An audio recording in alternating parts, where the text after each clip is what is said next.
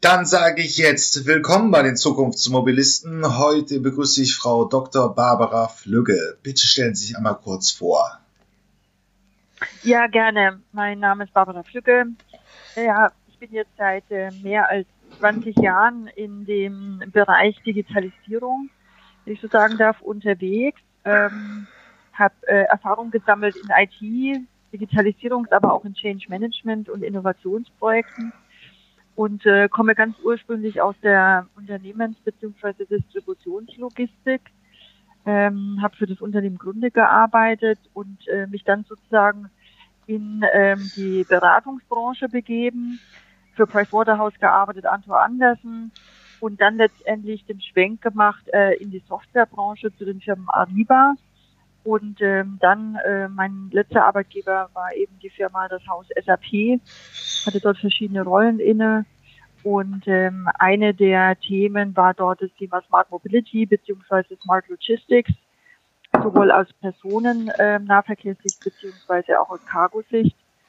Und äh, mittlerweile, ja, seit einigen Monaten bin ich äh, selbstständig unterwegs, habe jetzt eine Firma gegründet mit dem Ziel, eben Digitalisierung zu einem Gewinn auch für Unternehmen zu machen und auszuloten, was Technologien tatsächlich bewirken können. Immer mit dem Ziel auch ähm, den Kunden und den äh, Mitarbeiter im Blick dabei zu haben. Ähm, wenn man sich das jetzt mal anguckt, die Digitalisierung so ein bisschen als Stichwort, wo ist die, wie ist in den letzten 20 Jahren die Mobilität digitaler geworden? Das findet man eigentlich relativ selten. Also man findet dieses Schlagwort relativ häufig. Aber wo ist die mhm. Mobilität eigentlich digitaler geworden? Also wenn wir es uns genau betrachten, ist natürlich die Mobilität, wenn ich ein bisschen ausholen darf, ja. erstmal analog elektronisch geworden. Also ähm, auf der einen Seite haben wir natürlich unsere physische Mobilität, wir benutzen physische Infrastrukturen, äh, den Bus, den Zug, ähm, ein Verkehrsmittel, ein Fahrzeug. Ähm, dann kam durch das ganze Thema der äh, elektronischen Geschäftsprozesse, dem ERP-System, natürlich die Möglichkeit, ähm, schneller zu den Mobilitätsformen ranzukommen und ähm, unsere Fahrscheine zu buchen, ähm, nachzuschauen, wann wo was fährt. Und die Digitalisierung hat eigentlich Einzug äh, gehalten durch Assistenzsysteme. Also auf der einen Seite im Fahrzeug haben wir das ja erlebt, wenn wir uns heute diese Level 1 bis 5 anschauen im autonomen Fahren. Level 1 ist ja das Assistenzsystem, also mit Fahrerassistenzsystem wie jetzt dem Tempomat hat Digitalisierung Einzug gehalten und auf der anderen Seite auch, wie wir Mobilität ähm, besser erreichen können, also besser konsumieren können.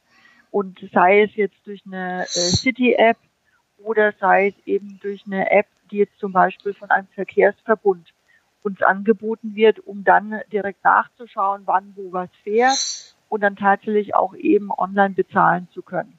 So würde ich das jetzt mal zusammenfassen. Ja, ähm, ist, ist, digital, ist das Auto eigentlich verglichen mit anderen Wirtschaftsbereichen weniger oder stärker digitalisiert worden in den letzten 20, 30 Jahren? Also ich würde sagen, eher es ist äh, weniger stark digitalisiert worden, weil zum einen äh, gibt man ja gerne als Beispiel äh, den Retail-Markt an, also den Handel, Konsumgüterhandel, wo natürlich durch den Einzug von ähm, Webshops, Portalsystemen, aber auch direkt äh, dem Point-of-Sale-System an der Kasse man natürlich mit diversen Bezahlmedien wie Kreditkarte, äh, mit ähm, Loyalitätsprogrammen, also Punktesystemen und einer eigenen Karte dann dort natürlich ähm, sehr viel stärker, ich sage jetzt mal, auch äh, dem Anbieter präsent äh, geworden ist. Also man ist als Verbraucher natürlich dort transparenter geworden in seinem Verhalten oder in ihrem Verhalten. Und das hat meiner Meinung nach die Mobilitätsbranche, wenn ich die mal so benennen darf, ähm, diese Art der Kundenbindung äh, sehr spät erst erkannt.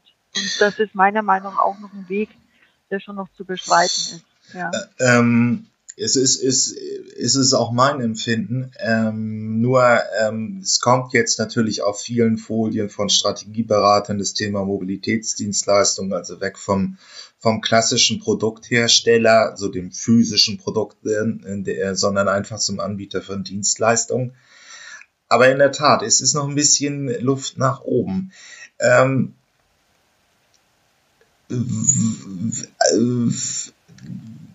jetzt, ähm, was ist denn, ähm, was wird denn jetzt eigentlich das stärkste Thema sein? Also wird es das weiter ausführende, ähm, die Weiterentwicklung von Fahrerassistenzsystemen sein? Oder kommen immer mehr Nutzungsformen, die so wir aus der digitalen Welt kennen, also Carsharing, ähm, andere Verkehrsnutzungsformen eigentlich. Was ist jetzt gravierender in den nächsten Jahren? Also ich sag mal so, ähm, ich habe auch nicht die Glaskugel, aber ja. ich denke mal, dass auf der einen Seite haben wir das Thema Technologiefortschritt und äh, das äh, erlebt man ja spürbar auch in den Nachrichten, wo darüber gesprochen wird, äh, wie disruptiv ist ein Unternehmen, wie disruptiv ist ein Automobilhersteller heute im Vergleich zu einem ähm, Technologieunternehmen, zu einem Startup beispielsweise. Auf der anderen Seite ist es aber auch ähm, eine Frage dessen, wie wir mit äh, den Kundenbedarfen umgehen. Also wie nahe sind diejenigen an uns, ähm, ähm, ich sage jetzt mal verknüpft, die letztendlich Mobilität schlichtweg nachfragen und konsumieren möchten. Unabhängig davon, ob man jetzt ähm, ein äh, bestimmtes Fahrzeug, eine bestimmte Marke oder einen bestimmten Mobilitätsmix hat. Ich glaube eben, es sind diese zwei großen Bereiche, also Technologiefortschritte auf der einen Seite, was uns beschäftigen wird, und auf der anderen Seite, was ist tatsächlich der Kundenbedarf. Und äh, wenn man das intelligent miteinander verknüpft, dann findet man ähm, auch ähm, gute Formen, wie man daraus letztendlich ein schönes Paket äh, für den Konsumenten äh, schnüren, äh, schnüren kann. Das ja. ist eigentlich der, der entscheidende Punkt. Wenn man sich heute eben, also verglichen mit meiner Generation, aber wahrscheinlich auch mit ihrer, die heute 20-Jährigen hören halt nur noch Musik über Spotify. Also sie nutzen eine Plattform und zahlen eine gewisse Gebühr und bekommen dafür Musik. Ähm, das ist so das, was die heute 20-Jährigen als, als äh, Nutzung von Musik äh, se äh, sehen oder machen. Die, diese, dieser, diese und dieser Kundenapproach bei den heute 20, 25, 30-Jährigen, den sehen wir auch immer mit beim Fahren. also einfach, es läuft auf irgendeine Plattform hinaus, die dann meine Mobilitätsbedürfnisse abbildet. Ist das ja. Ist das ein Szenario, das so tragfähig ist in der, in der Diskussion? Absolut. Also ich denke auch, ähm, wenn wir uns das anschauen, also das ist ein gutes Beispiel mit dem Thema Musik in der Analogie, weil vorher hatten wir sozusagen, ich sage jetzt mal so, vor 10, 20 Jahren haben wir noch in der Analogie eines, eines, eines Gutes, einer, einer ja. Anlage gedacht. Äh, die wir genutzt haben und die war letztendlich bei uns im Zugriff und, und damit war unsere Welt erklärt. Ja. Und ähm, durch äh, Plattformanbieter haben wir natürlich eine ganz andere Erreichbarkeit. Also wir sind erreichbarer. Hm, Intermediäre werden ausgeschlossen und auf der anderen Seite erschließt sich mir jetzt zum Beispiel als Musikliebhaberin ähm, eine ganz neue Welt und ich habe letztendlich den omnipräsenten Zugriff, egal zu welcher Tageszeit, egal welchen Musikwunsch oder welche, ich sage jetzt mal, ähm, Stilrichtung ich hören möchte. Ich, ähm, ich habe letztendlich die Möglichkeit, mich frei zu bewegen in ja. diesem digitalen, äh, virtuellen Raum. Die Mobilität selbst, ähm, damit wir das auch für uns so konsumieren können, in Analogie zu der Musik, ähm, müsste sich im Grunde genauso wegbewegen äh, von dieser Bindung ich sage mal ganz bewusst, an ein Verkehrsmittel.